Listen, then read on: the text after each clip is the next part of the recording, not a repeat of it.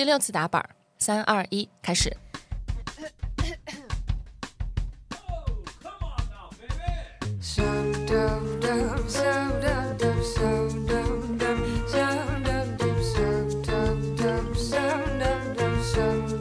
嗨，大家好，欢迎大家收听《风风火火》，我是带鱼，我是老贾。今天是我们的第一期节目，《风风火火》是两个都市女孩的日常畅谈类节目，我们炽烈的爱和成长，用丰盛的生命力去感知和表达。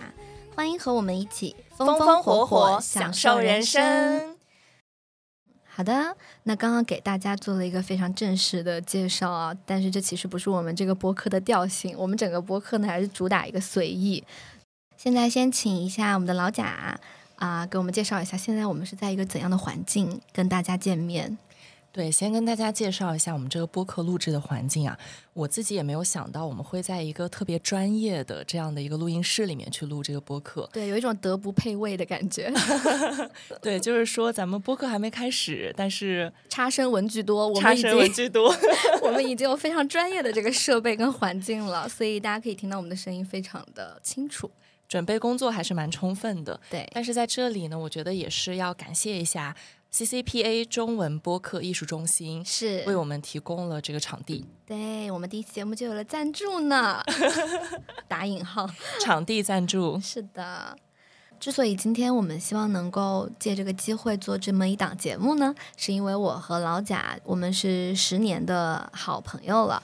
是刚好第十年，是的，所以我们也是希望能够借这个节目的成立，做一个十周年的这个闺蜜献礼吧。对，跟我想的差不多。对，而且我觉得还有一个点是，我们俩平时在聊天的时候，其实就讲了很多很多的话，然后有很多东西，我觉得聊完之后挺有意思的。是，就像你说的，有的时候一一些关系就是那种阿巴阿巴的关系，但是呃，像我们俩很多的聊天，其实都是还蛮。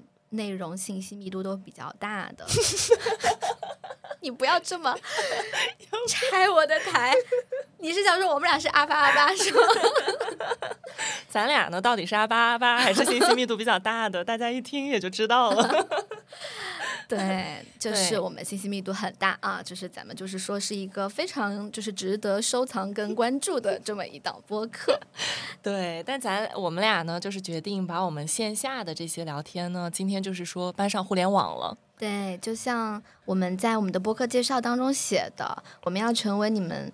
在放松的时候，非常想要去听的一个背景音乐。嗯，有事儿没事儿的时候呢，来我们这儿充充电。在这个很忙碌的日子里面，其实能够有一丝轻松跟嗯快乐是非常非常难得的。我们也是希望能够借助这样的一个平台，来跟大家传递这种很放松的感觉。对，完全同意。对，那我们就放松点儿。对，我们先跟大家做个自我介绍吧。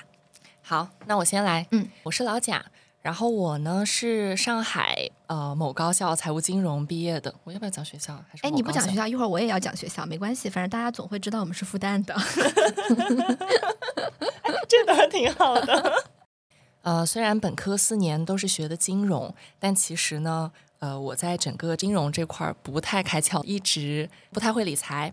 然后今年呢。这两年反正开始投资，然后今年在投资上也是大亏损。在职业上面呢，我之前是做咨询的。啊，但其实我是一个可能跟大家对咨询顾问的一些刻板印象不太一样的一个人，嗯啊，比如说可能大家觉得咨询会比较的有强迫症，然后比较追求完美主义，这些我都没有，嗯，而且我还特别不爱做计划。对我记得之前看过一个小的研究，说是在咨询行业做了特别久，然后表现特别好的人，嗯啊，他们调研下来发现，很多时候这些人的 MBTI 是 INTJ。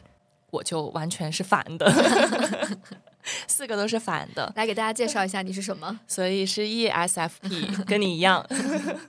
对，所以后来也是离开了这个行业，然后现在呢，我在跨境出海这个行业啊，然后也是去做一些跟策略比较相关的事情。嗯，然后过去几年呢，其实比较折腾和辗转，我自己觉得还是算是一个比较爱折腾的人。是，就每年都在换城市和搬家。你是有点谦虚了，你是我见过的最折腾的人。稍微爱折腾一点，嗯，之前上学的时候是在上海和纽约嘛，然后工作之后也是先后在北京、深圳，然后今年又回到上海。嗯，然后今年我搬回上海之后，我就一个感受，就是搬家真的太累了。我今年终于进入到了一个阶段，就是我想在这个城市待的久一点儿。我希望我短期内都不要再搬家了。好的，希望你的心愿能够成真。对。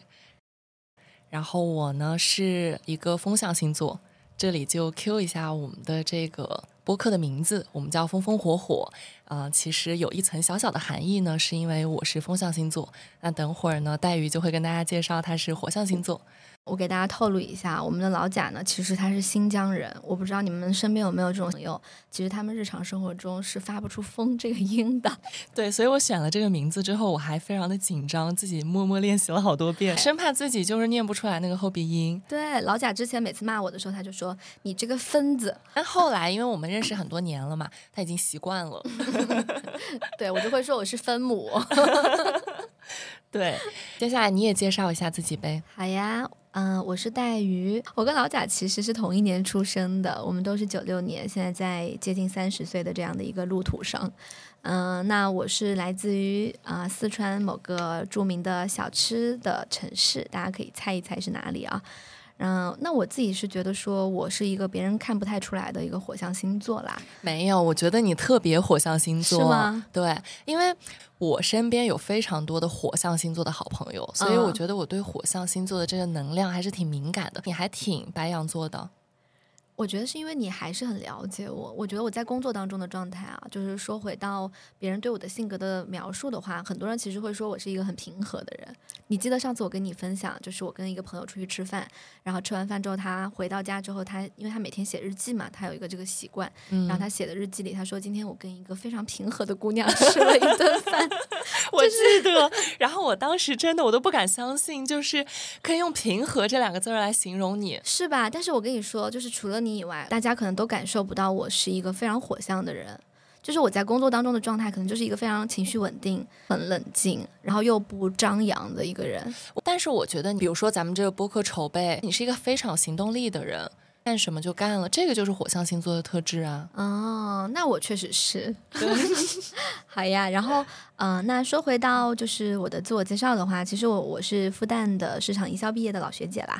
那我跟老贾呢，我们两个是室友，我们俩是从开学第一天就认识，然后就嗯不折不扣的成为了非常好的朋友，到现在已经十年了。那我和他快乐转行的经历也不太一样啊，我。至今都在我的第一家公司，我是从管培生的身份入职了，然后在快销行业做营销相关的工作。我跟你们说，就是因为我们进入到现在这个年纪，其实我身边大部分的同龄人都已经至少换过一份工作了。是，然后黛鱼其实是我身边比较亲近的这些朋友里面唯一一个，就还是在他的第一家公司工作，而且他真的对公司非常有认同感的这种人，我觉得这非常罕见。你知道这体现在什么地方吗？我们不是经常一起出去吃饭吗？走在街上，他就经常会突然，我们就聊着正高兴，他又打断我，跟我说：“哎，你知道吗？这家店是。”我们包下来的，我们合作的，然后是只能卖我们的啤酒的，专卖的，是的，是的，是的。其实我我我是一个非常兴趣爱好导向的一个人，我做事情的时候，这件事情或者这个呃内容本身不是非常的让我感兴趣的，我是做不下去的。对呀，这就是火象星座的特质吧。我跟你们 说，在大学，因为市场营销就是一个相对比较冷门跟小众的专业，因为你们专业一共还不到十个人，七个人，对。然后就跟我这种什么财务金融这种大类很不一样。我的专业我记得可能有一二百人吧。对，我跟你说，我有一个画面，我至今都印象非常深刻。什么？就是咱们俩在国权路那儿吃豆腐脑。有一天早上吃早餐，因为那阵儿就要选专业了，我就问你，我说你要选啥？你说 marketing 啊。你非常坚决，然后你跟我说你从来都没有想过要学别的专业，你不能想象你去学金融、学会计，你就是一个学 marketing 的人。是，我觉得后面也可以跟大家分享分享，我们在职业发展的过程当中，无论是像你这样，嗯，不断去探索，不断去接触不同的行业，你的一些不同的成长路径，和我这样，呃，在同一家公司、同一个体系下成长起来，我们的一些感悟。嗯，又挖一个坑。对，又挖一个坑。好呀。呀。刚刚跟大家分享的，我就是一个其实挺多面的人了。我觉得我在日常生活中跟工作上的状态是非常不一样的。对，而且我觉得咱们俩应该都是有这个问题，因为我不止有一个朋友这么形容我，就觉得我换了一个环境或者场合之后，性格可能会有一些微妙的变化。我觉得这个可能跟咱们的那个 ESFP 也有关系。是，我不知道大家是不是都是这样。我觉得其实可能不是，因为我见过很多人，他的性格是非常统一的。嗯，在不同的场合下，我其实之前思考过这个问题。一方面呢，是因为我们都性格比较随和，我们这个范围非常的大，就是你可以很活泼，你也可以很安静，就是所以当你这个 range 就是很大的时候，你可以随时根据环境来去调整。但是可能有一些人，他就是一个很稳定的状态，他的那个范围就没有那么大。这个可能是一方面，然后第二个方面就是，我觉得说实话，我们俩都还是有一点点的这个讨好型的人格的，再加上我们的感知力又很强，你知道你扮你扮演什么样的角色是最适合这个环境的，嗯，你就会去做，嗯嗯，我我觉得我是这两个原因，嗯，我也差不多，对。我之前在就是我们俩决定了要录播客之后，我发现我听播客的角度都不一样了。就是我这段时间听了很多的播客的第一期，我就想听一下他们现在。和当时是什么样子的？我也是，而且我那天特别惊讶，就是我回去听一个现在也很火的一个播客节目，我回去听他的第一期，大概是一八年的十一月还是十二月份录的，嗯，你知道吗？我点开之后发现还是有十个人正在收听，然后那个时候已经是半夜一点多了，嗯，然后我就觉得天呐，这个台也太有魅力了，居然大家会在二三年回去听一个五年前的一个播客的第一期。其实这个播客啊，有这个小火苗的这个时间，其实要追溯到更久的时候，应该今年上半年，好像咱们俩就时不时的会说，哎，我们啥时候搞个播客啊？其实当时我们俩都有说过，我们在洗澡的时候会蹦出这样的一个念头。对，因为我自己是播客的重度爱好者，所以我自己在小宇宙上，光小宇宙这个平台啊，嗯，就光中文播客可能就已经听了超过一千个小时了。是，因为我自己住嘛，所以就。平时呃洗澡的时候、刷牙的时候，然后有事儿没事儿，播客就是一个背景音。对对，然后就听了这么多，有的时候我就觉得跟一些其实我经常听的节目，我都会觉得跟那些主播有点像是变成了他们的好朋友的这种感觉。对，好，又跑题了。你最喜欢的播客是哪一个？我自己听的最多的播客是《来都来了》啊，和《f a v o r Life 》。是，哎，《来都来了》还是你推荐我的？对，嗯，然后我记得《f a v o r Life》好像是某一天你跟我说你最近特别喜欢他俩，是，然后我就说我也一直都听他们俩，是，对。我真的就是在日常生活当中，我不能听不到姥姥跟姥爷的声音，就如果他们俩断更了，就比如说最近，我就觉得我每天都就是感觉缺了点啥。哎，这个我特别有同感，就是我听来都来了特别密集的那段时间，我就经常啊晚上一回家我就会把它打开，然后我一听到他们前奏的那个音乐一。开始我就会觉得哇，我整个人都非常的舒畅。是的，就我就觉得我在家的那个放松的时间开始了。是的，是的。然后说回我们要录这个播客的那个晚上，嗯，那天晚上呢是这样的，其实呢就是平平无奇的一天。然后我们俩呢就一起去上了一个普拉提的课。对。然后下课之后呢，就按照往常一样，我们就去说要吃个宵夜。是。然后在吃宵夜的过程中，其实我都有点忘记当时具体在聊什么话题了。但是聊着聊着，我们俩就说：“哎，这个你觉不觉得很适合放到播客上去讲？”啊，是这样的，我我们俩当时在聊我我做小红书的困境。记得吗？哦，好像是。对，然后我就说，我做小红书，我发现，嗯，我就是卡在了有一百四十八个粉丝，完全没有办法上升的这么一个小瓶颈期啊。然后呢，我就跟老贾在那边分享，我说，我觉得我现在最大的一个困惑就是，我觉得小红书这个平台，它不足以支撑我去表达我自己。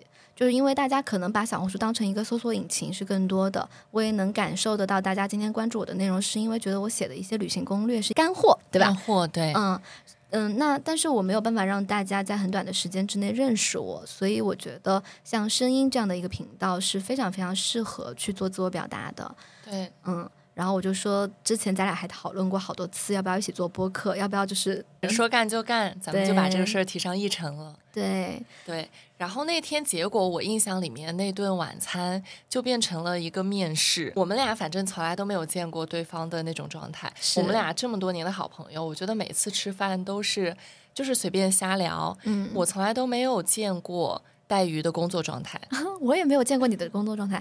就当时我跟大家描述一下，就是老贾非常认真的挺直了腰板，然后放下了筷子。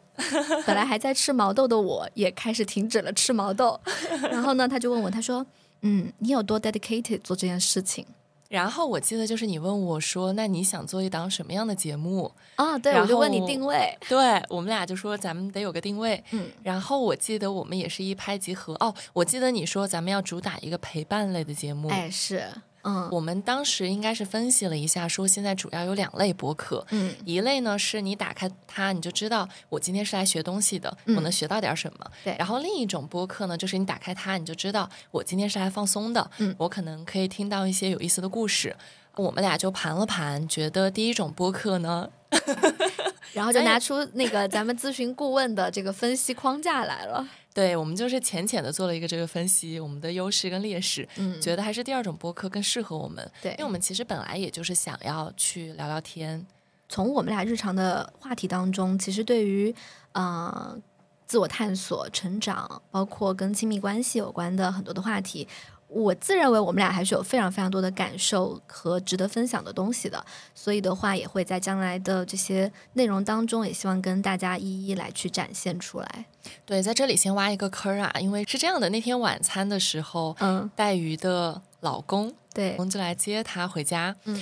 结果我们俩就受到了 challenge，大鱼的老公就说：“你们俩要做播客，你俩要讲什么话题？”对。然后呢，我这个一下就被这个激将法激住了。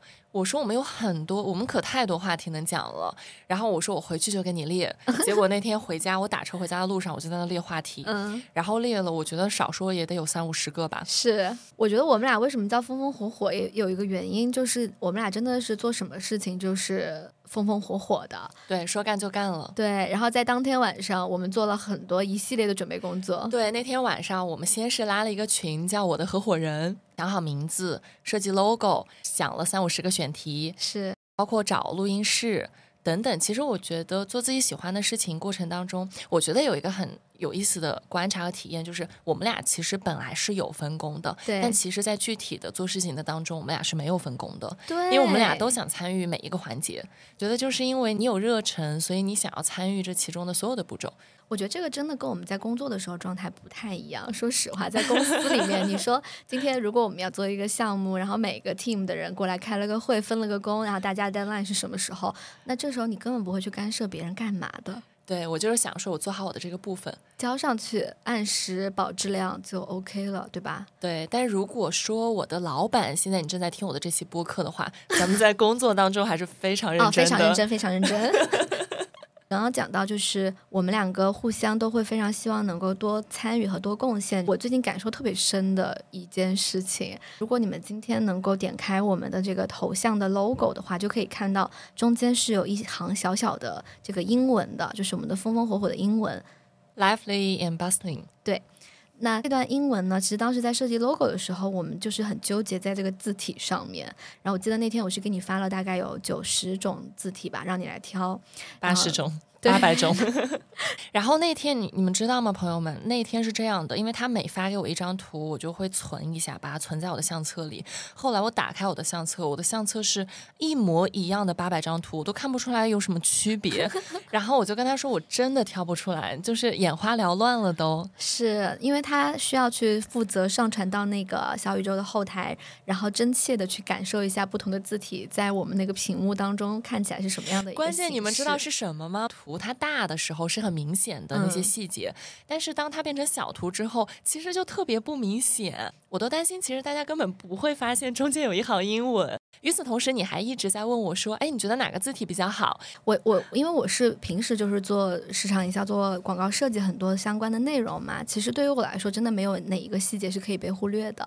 然后我当时在做这个 logo 的时候，我还非常认真跟老贾说：“我说，呃，我对于这段英文的一个设计的理念是这样子的。首先呢，就是它必须要体现我们风风火火这个中文很飒的这种态度，所以必须要是那种非常飒的手写体。”他跟我说要找到全网最飒的英文手写体。对，然后第二个呢，就是我希望他不要太抢我们的中文的风头。我觉得整个就是自己认为自己在审美跟设计理念上都是非常的合理。最后呢，就是我记得你优中选优，然后挑给了我最后四个。我跟你说，那四个真的一模一样。是，然后就总之这个就是一个设计 logo 的一个小小的插曲，看得出来我们其实对于要成立这一档播客是非常非常用心的。我们有一个词叫什么？呃，笨鸟狂飞，你听说过吗？我们其实说实话，我们真的不是什么专业的新闻媒体行业出身的，但是我们都希望能够用最真诚的内容去啊做最真诚的分享。嗯。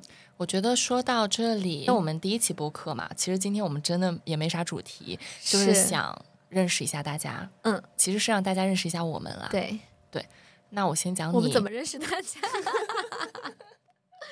好，如果要我来介绍黛鱼的话，我想到的第一个点是，我觉得他真的是一个非常会谈恋爱的人，是我身边我觉得最会谈恋爱的朋友。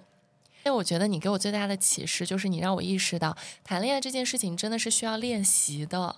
我觉得我从认识你这么多年，我从来都没有见过你单身的状态。这里必须要帮你说明一下，我觉得是因为你也很会维系和经营比较长期和稳定的关系，所以我觉得在这里面也可以挖一个坑，因为我觉得恋爱肯定是之后我们要大讲特讲的话题之一。好，那我来分享一个你吧。我觉得呢，在我的眼中的老贾是一个能量值非常非常高的人。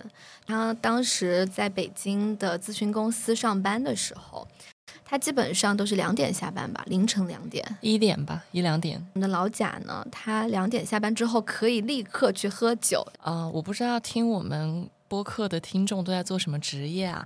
但是如果你想象一下，如果你的工作是晚上十二点后你才下班，但你就直接回家睡觉了，你会不会觉得你的生活中就只有工作，没有别的，就没有生活？我觉得我可以理解，但是我真的做不到，就是 因为那会儿我基本上下班时间是七八点吧，比你早下班了五六个小时。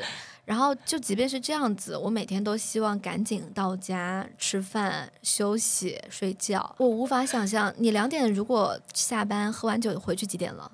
就这也不太固定，也要看状态嘛。但可能有的时候到四点，有的时候到六点。但是我觉得那一年确实是比较夸张，可能是我嗯蹦迪喝酒。最最平凡的一年，我觉得，但真的是因为你的压力也会相对比较大，然后工作时间又比较久，所以你很需要一个出口来释放你自己。是，那还有一个例子，我觉得是可以证明你能量爆棚的。你记得你前阵子阳了吧？对，我是首阳，发烧，然后结果那个假期其实你是很早很早定了要去巴厘岛的一个行程，因为你要去冲浪，然后你就告诉我说你感觉好像去不了了这个行程，就在看怎么样去取消机票跟酒店。对，就在想，OK，挺好的，现在已经长大了，很会照顾自己，知道生病的时候不要到处乱跑。结果没有想到，朋友们，他过了两天跟我说他已经在巴厘岛了。之所以会出现在巴厘岛，是因为我发现我的机票、酒店全都退不了了。但是你还是有能量，就是说爬起来去机场。对，因为当时我已经转阴了，好像是我转阴了第二天还是第三天，然后我已经觉得完全都恢复了。你身体是真的好，我跟你讲，因为我我去年十二月份生病那段时间就阳了嘛，我感觉我恢复了一个月还没有缓过来。你就是三天，然后不发烧了，直接飞到巴厘岛，开始直接冲浪。哎，其实，在这个事儿上，我是有一点小心得的。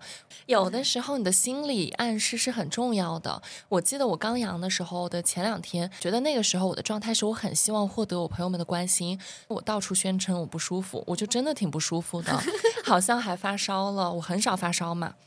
然后，但是后来我发现我的机票、酒店没办法退了，我就必须得去这个 巴厘岛的时候，我就跟自己说，其实好像也没那么严重，我觉得我好像恢复好了，结果就真的恢复好了。哦，我觉得很多时候那个心理理。作用还挺影响你的身体的状态的。我不知道有没有什么科学依据。包括你在周末的时候，其实很多时候我们周中工作量非常的大，周末的时候是需要休息的，但你一刻都不停歇，你一会儿又是啊、要踢橄榄球、飞盘，然后完了之后去喝酒，然后蹦迪。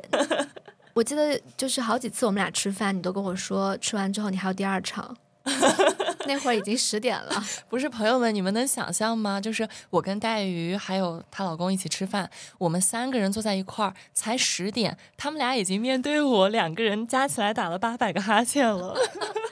不过确实，我觉得在精力管理这一块儿的话，是跟身体素质非常相关的。我今年在很系统的去调整身体状况的条件下，我感觉我现在每天的充电时间越来越短，但是我的续航时间越来越长了。我觉得可能就是进入到一个很正向的循环里面。这个我觉得之后咱们也可以挖个坑儿，得来填一填怎么去做精力管理。好的，今天就是挖了几个坑儿，大家可以数一下。嗯，对，该你了。好，我想讲你的第二个点是，也是我觉得你非常突出的一个特征，就是我觉得你说说我听听。我觉得你是我认识的人里面共情能力极强的一个人。哦，对，你自己也同意吧？这个我认。对，因为大学的时候咱们俩就经常在一起会看剧之类的，你是非常能够代入的，看个啥都能哭得稀里哗啦的。就说昨天晚上吧，我就是稍微加了会儿班儿，可能下班打到车就十一点了，然后我就在车上打开手机，发现你可能给我发了几十条，几 条微信，而且都是那种大段文字的。因为昨天看完那个《再见爱人》，就是傅首尔跟刘毅的那一段儿，对我的冲击非常的大，你知道吗？特别好笑，就昨天看《再见爱人》那一期，就是最新的，啊、傅首尔跟刘毅他们俩收到了李松蔚老师写的一封信，然后呢，那封信其实是有一点在说鼓励他们去做自己想做的事情，然后不要有负担，然后就是说离开和自由这件事情的代价就是疼痛。这时候你们俩如果越害怕疼痛，越做不出你们最负责任的一些选择。就是观察室嘉宾里面哭得最厉害的就是孙怡，其次就是 Melody，觉得他俩是很共情，因为他们俩都离过婚。她们也都是非常独立的女性，所以可能就是觉得李松蔚老师那段话对他们来说是一种很很包裹着他们曾曾经的这个决定带来的脆弱的这种感觉，就是被安抚到。嗯，其他观察室嘉宾就是默默红一下眼眶这样子。然后我一个刚结婚也没有离过婚的人，对他一个刚刚结婚的，在这个婚姻当中非常幸福的人，结果就是有非常深刻的感触。我好多时候也觉得自己这一点挺幸运的，觉得我好像活一辈子，但是可以感受到非常非常多的不同的生命的状态吧。我觉得共情能力强，其实真的是一个天赋和一个礼物，就是你的触角是更敏锐的，然后可以感知到更多的东西。是，其实你也体验到更多的东西。是，嗯，所以我的痛苦会更痛苦，我的快乐也会更极致。好的，你说完啦。嗯，好，那我来讲一下，就是我对你的第二个印象非常深刻的点，是你真的是我见过非常自信的人。就可以说这个一百分的自信，我觉得你有九十九分吧。我听听你举什么例子吧，因为我觉得大部分的时候我真的做的也挺好的。你看看，就是我，我觉得老贾真的是非常非常厉害。他之前跟我讲过一个事情，让我瞠目结舌，就是他在呃公司的年会上面，然后呢，老板就说可以大家报名表演节目。那日常来说的话，我相信很多的同学们这时候就是能躲就躲，就是希望不要被点名已经不错了。那这时候我们的老贾一个人报了八个项目。五个，三个，项目多到就是他自己，呃，而且他还报名当主持人，所以他就是自己给自己报幕，然后自己上去表演，表演完之后又自己给自己报幕，下一个节目又是他。哎，但这个事儿我也必须得补充说明一下，当时我们当这个主持人和做节目都是有报酬的，有偿的。真的很厉害，就是因为你说吧，就是咱们也不会跳舞，对吧？年会嘛，就主打一个图一个大家都开心，也不需要你多专业或是干嘛。虽然咱们不会跳舞，但可以学呀。对，你们听听，就是他这个自信心真的是能够体现得出来，他真的是一个就是在爱里面长大的小孩儿，就他就觉得这件事儿我我不会，我就去学，然后我要是学了，我一定就会了。就是我也不跟别人做对比。就其实很多时候人的不自信是出现在说你跟别人做对比的情况下，你觉得你没有那么专业，你没有那么优秀，但我觉得你也不会这样。其实我觉得你不说这个事情，我自己并没有意识到。嗯，看，就像前几天我们俩在说那个播客的事儿的时候，我在写我自己的自我介绍的那一大段，我写了非常非常多，我就恨不得呀，在第一期就把我整个人生经历全部都讲出来介绍给大家。然后当时老贾就跟我说，他说我觉得你不需要把所有的全部的内容都讲出来，就是咱们以后还有很多很多的时间都可以去做分享。对，我觉得就是慢慢让大家认识你。是，然后当时我就立刻有一个自我觉察，就是我为什么要写这么多呢？就是是因为我非常非常的没有信心，大家会继续关注我们的节目。我怕大家可能就是这是第一次听，也是最后一次听，我就想把事情做得非常极致。然后我觉得你的反应和你的做法，就会让我意识到我没有那么自信。首先第一点是这样的，就是肯定会有人听我们的节目的，而且只要我们坚持录，就肯定有人坚持听。嗯，然后第二个就是，我觉得我要跟你学习的就是。这个自信，我觉得我其实要跟你学习的，而且这个事儿我大学就发现了，嗯，就是要提前多做准备，因为咱们就比较互补嘛。嗯，我记得大学的时候，好像我们一起去面试管院的当时的一个项目，嗯，那个时候我还不知道面试前是要提前准备的，我就记得你拉着我说咱们准备一下，你可能忘了，但那个时候我是记得这个事情的。这个也让我觉得你真的很厉害，就是你完全就是很有信心，你觉得不需要准备就可以去面试。对，朋友们，他可能是盲目的，盲目自信。说回到那个播客的准备这个过程啊，我当时就觉得说，我们俩真的还蛮适合一起来做一些事情的。对，因为还是挺互补的，虽然我们有很像的地方。对。然后我也想到，就是之前我们俩不是还一起去 Caster 学跳舞吗？我记得当时还是我拉着你去的，是因为你就说你跳的特别好，然后你就说你带带我，那我跳的怎么样呢？呃，就很好笑。然后我想说，天呐，因为那会儿你就是学 Wacking 啊，对对，嗯，然后你就跟我讲说你已经学了很多节课了，你非常的厉害。我就想说太好了，就是我其实也挺喜欢跳舞，但是我真的就是一个信心不是非常足的人。就如果我今天在全场不是最靓的仔，我是不会走进去的。我是那种会默默练习，练到最好，然后就是假装自己从来没有做过这个事儿，然后走进去，然后就是闪爆大家的那种。然后我就想说，那没关系，我今天虽然不是很熟，但是你会，你就带着我去跳舞。我们俩就是走到那个舞蹈室，我们就站在一起开始跟着老师学嘛。全程真的就是被老贾的舞姿给吸引，我就没有办法专心在学跳舞这件事情本身上，因为他真的很好笑，就是他其实是一个。音感不是很好的人，所以他对于那个节奏的抓取也不是非常准确。对，哎，你知道吗？我跳那个 wacking 其实很有天赋。我记得当时有一个老师就跟我说，因为我的手很长嘛，是，就我你手长脚长的，对我个子比较高，其实就会比较擅长，因为你的手长，然后你每一次那个手打上去的时候，它就会比较抓人。是，所以我记得当时应该是有老师还夸过我说，觉得我很擅长跳这个舞。我觉得你这样就是非常快乐的小孩儿，你知道吗？就是你从来都是在你的评价体系里面评价你自己的，所以今天只要你觉得自己棒棒的，你就是棒棒的。前阵子跟那个心理咨询师在聊，我就说我其实是一个非常不会给自己信心的人，因为我在自己的评价体系之内，我永远都不是最满意的状态。但是我觉得你表现出来，至少我看到了你，我觉得你是很自信的人，哎，嗯。我觉得就是可能大家都会 fake it 就 make it 这种感觉吧。然后我当时就跟他分享了你的这些所有的很有信心的这些体现，他就说是因为你在自己的评价体系之内，你很会。呃，给自己一些奖励，然后久而久之，你对自己的这个自自信心的体现也是会表现在你最终的这个结果上的，所以你会越做越好，越做越好。真的，你当时跟我讲这个的时候，我特别惊讶，我就想说，你去做一个心理咨询，居然还用宝贵的时间里面聊到了我。我说我特别特别想像你一样，然后那个咨询师又跟我分享，我的焦虑的来源就是因为我的评价体系和社会的评价体系都不是。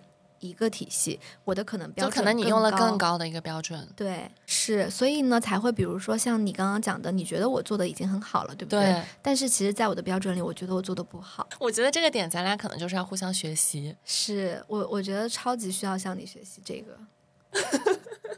天哪，从来没有互相夸过对方，当面。没想到就是夸了这么多。对，好的，好的。我觉得第三个我想讲的你的点是，其实我觉得你是挺 inspire 到我的人，你是一个挺坚强的人。可能我从来没有跟你讲过这一点，因为这里有个背景信息，就是因为黛玉其实去年生病了。对对今年年初的时候，对，要不然你简单讲一下你的情况。就是我在年初的时候发现我的啊、脖子上长了一个肿块，然后那个肿块一开始没有注意到，但后来就越长越大，大概可能有个啊、像个鹌鹑蛋一样在脖子上鼓出来，然后当时医生就是说可能嗯、有一点点恶性肿瘤的这样的一个样子，所以就需要做一个手术啊、做活检去看一下整体的一个情况，来确定后面的一个治疗。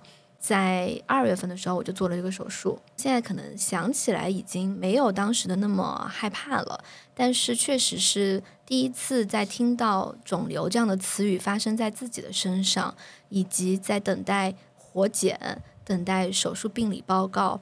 然后在这个整个过程当中，我我是非常非常的害怕的，我不知道该怎么去面对。如果说一旦有任何的情况发生的话，我不知道接下来的日子该怎么走。我觉得那段时间非常非常的绝望。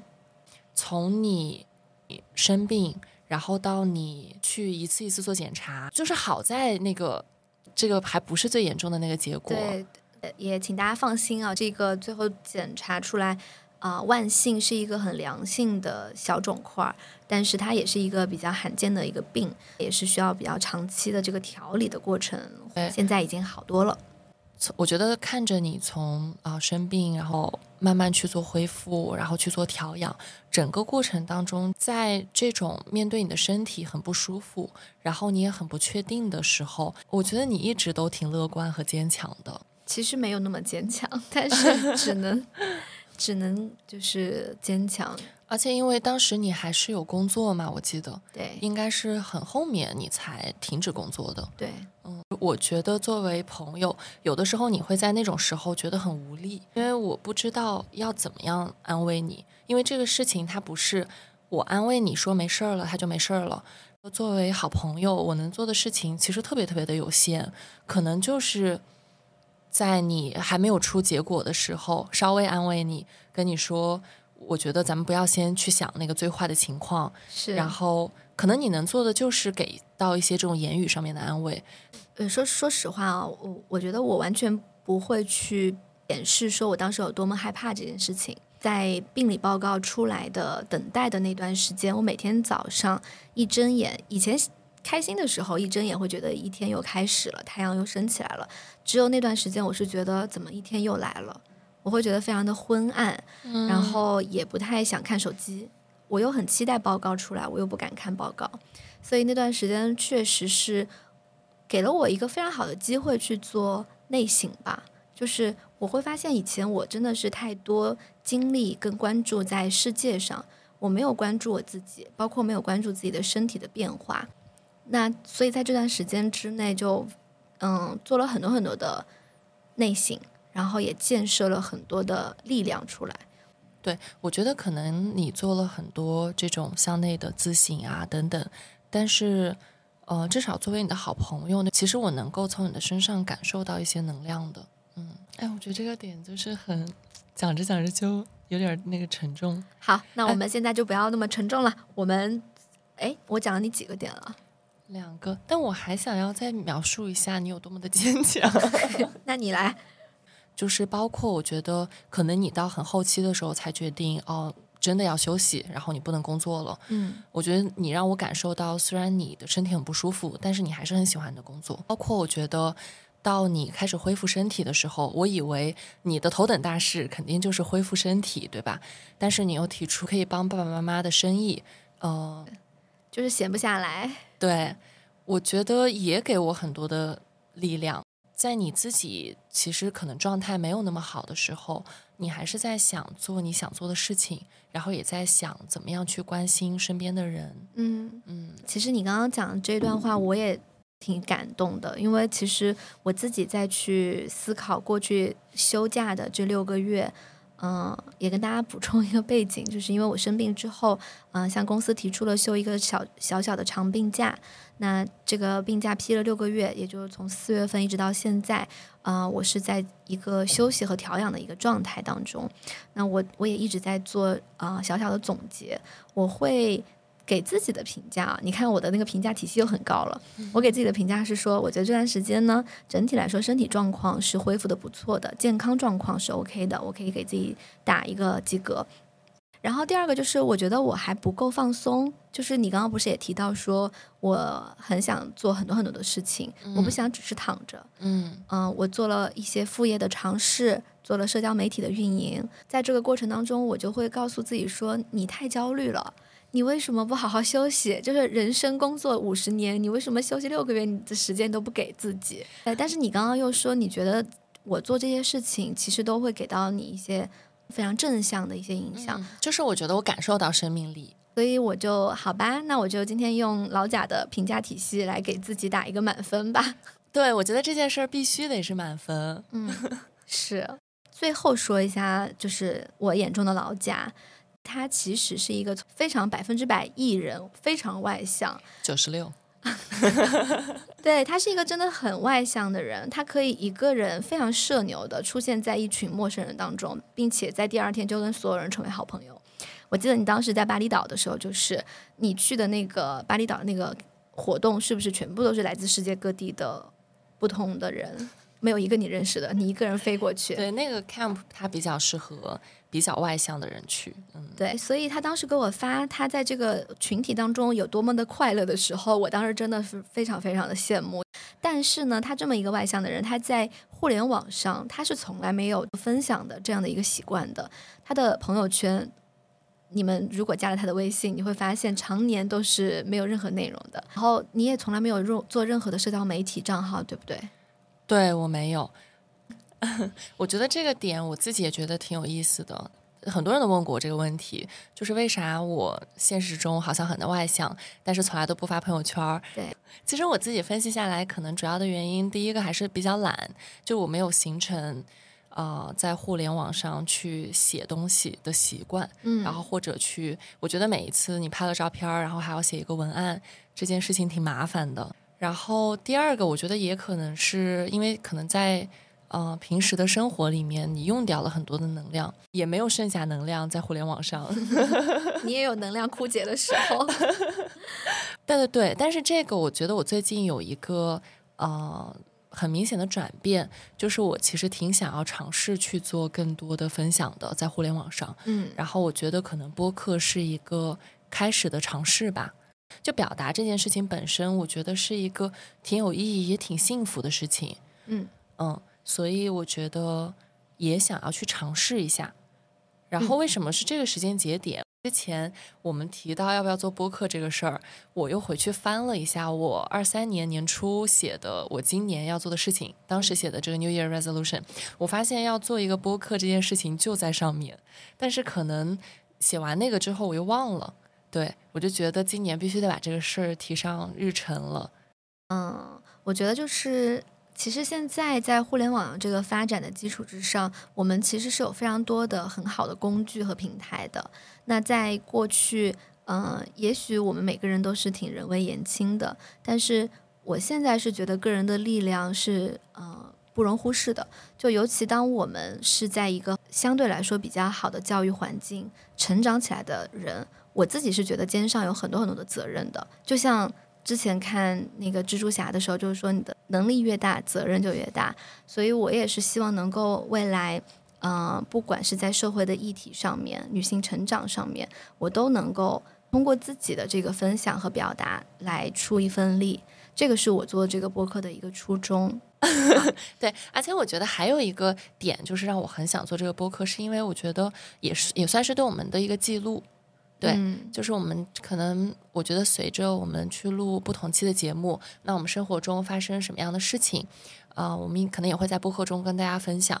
其实我觉得，即使是后面自己回来听，也挺有意义的。是，就是，嗯，可能在过去的话，会觉得工作，尤其是在职业生涯的初期，就是工作这件事情在我们的生命当中的比重还是很大的。但我们后来就发现，其实生活是不需要就是被切割的，就是两块很简单，一块是工作，一块是休息。那我们也希望有更多更多的啊，我们感兴趣的领域可以去做一些探索。嗯嗯，其实，在这个过程当中，我们一定是在不断学习跟成长的。啊，这个第一期可能大家也会有一些的建议，那也欢迎大家畅所欲言，我们也会不断的提升。然后，如果你们有什么特别特别想听的话题，在我们之前挖的坑里面，那也请大家给我们留言。好，然后最后我觉得我们立一个 flag 吧，嗯，来，咱们就是定一个小目标，我们俩合计了一下，决定不管这个数据怎么样，咱们呢就是决定先搞个五十期。